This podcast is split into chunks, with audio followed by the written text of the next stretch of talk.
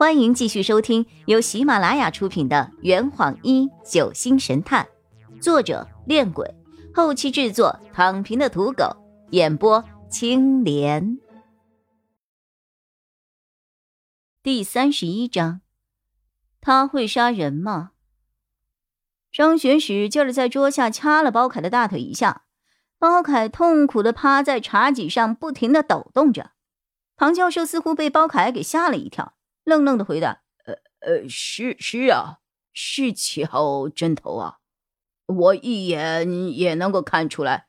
那个，您没事儿吧？”“他没事儿，教授，您接着说，你们那天下午是几点回来的呀？”庞教授摇了摇头：“哎呀，那我就记不起来了。那天我的手机……”一直放在卧室里充电，都没有带出去过。哦，我想起来了，我们回来的时候看到弟妹在二楼跟林先生在说话。对对对，应该就是在那个时候。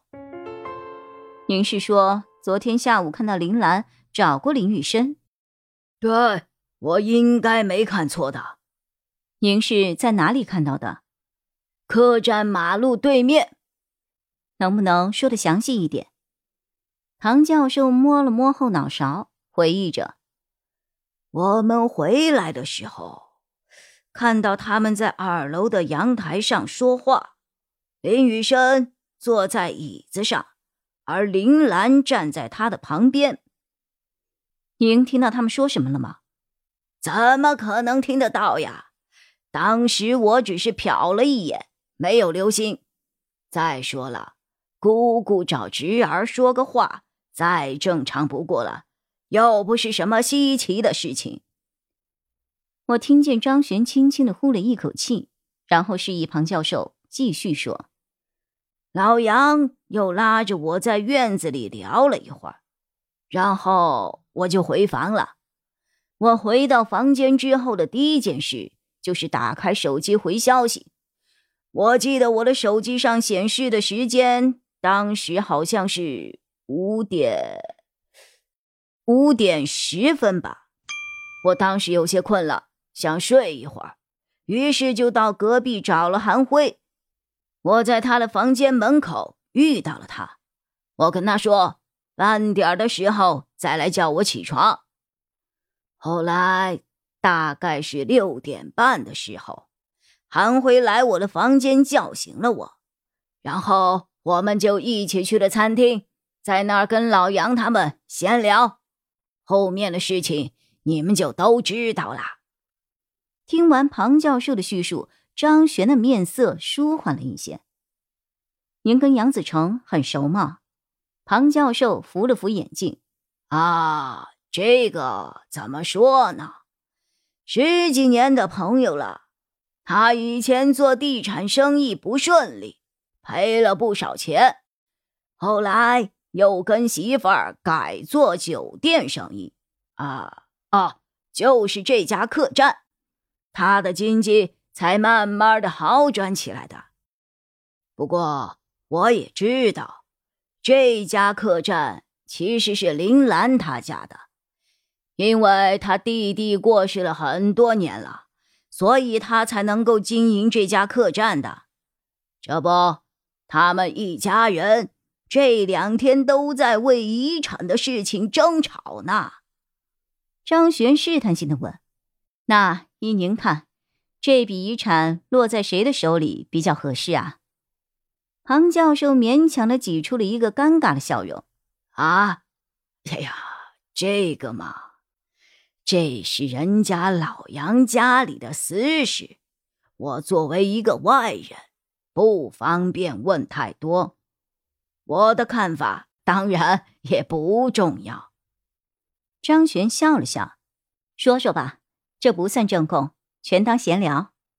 啊，这样的话，那林雨生先生已经离世了，他自然就拿不到遗产了。林雨涵同学作为林老先生唯一的子女，他理应继承父亲全部的遗产。可是，您的老友夫妇可并不这么认为啊！张璇露出了一个意味深长的表情。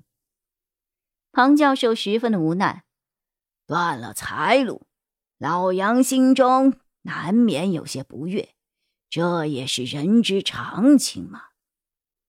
那您觉得他会杀人吗？为了遗产？张璇的话锋忽然一转，庞教授愣了愣，正色道。老杨最近虽然因为遗产的事情心情烦闷，但他为人宽厚，性格也比较软弱，他绝不可能会去杀人的。性格软弱，这不能够成为一个人不会杀人的证明吧？何况，一个事业稳重、生活富裕的中年男人，突然有一天被告知。自己所拥有的一切马上会落到别人的手里，而且这个别人还是丝毫不讲情面的侄子。在这样的生活压力下，您觉得他不会产生偏激的思想，做出一些极端的行为吗？张璇说话一针见血，唐教授却略为不悦。老杨作为一个生意人。对外界要时常表现出自己的精明干练、脚踏实地的一面，但是他在家里基本上完全听从太太的话。也许是因为客栈归属的问题，让他养成了这个性格。但是我十分的清楚，老杨对家庭问题是十分敏感的，他会在意家庭中每一个人的想法。所以在处理家庭问题的时候，他就会变得优柔寡断、犹豫不决；思考问题的时候，也会特别的小心谨慎，生怕行差踏错啊。他现在的确因为遗产问题面临着巨大的压力，但他绝不会做出行为后果比失去遗产更为严重的事情啊。这坛已经喝完了，呵你猜出凶手是谁了吗？啊，老板，拿酒来。呃呃，更多精彩，请关注青莲嘚不嘚。